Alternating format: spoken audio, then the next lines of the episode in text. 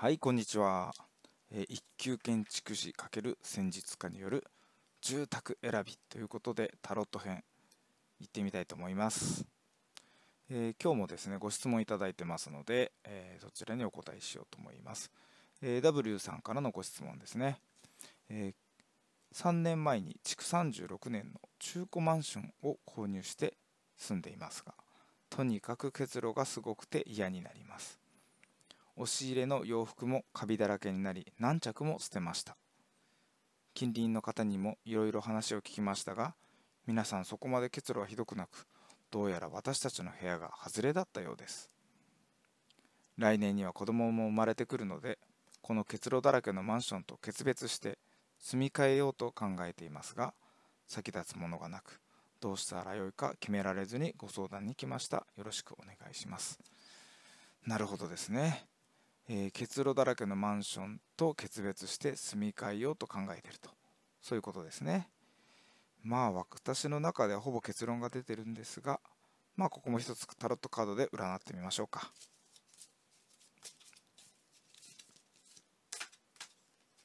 はい、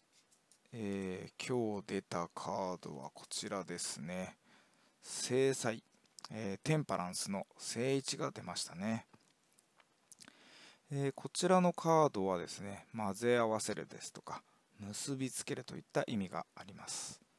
えーカードにですね天使書かれてますけども、まあ、2つのカップを持って、まあ、器用にこう水みたいなものをこうですね移し合って、まあ、上手に扱ってますよね。うんまあこれはですね、ま、物事を調整していくという暗示がありますね。ただしその中で、えー新しい発見をして良い化学変化が生じる予兆でもありますね、うん、またこのカードはですね、まあ、お仕事をするにあたりまあこの今の現在のお住まいの場所の環境が良いと出てますね。うーん。まあこの辺から推測するに、まあ、ダブルさん自身はあまりお引越しはされたくないんじゃないかなというのが推測されますね。うん。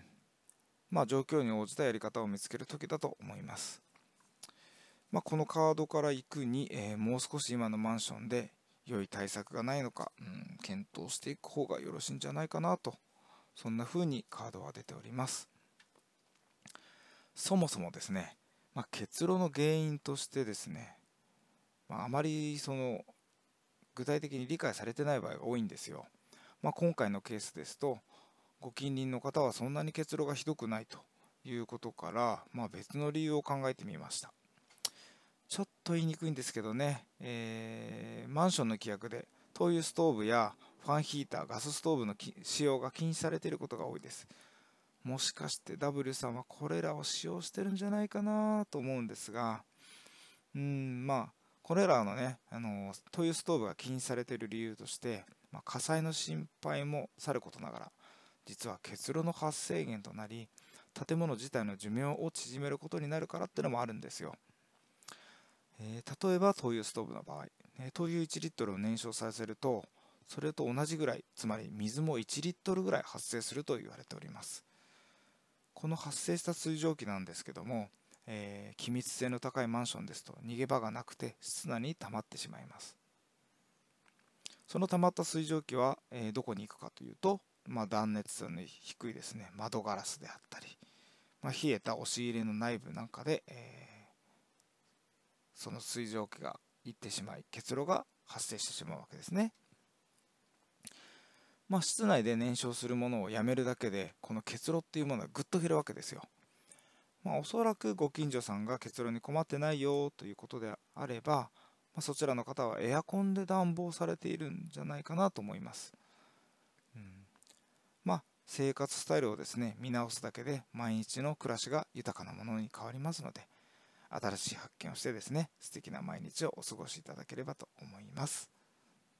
はいそれでは今日はどどうもありがとうございました。失礼します。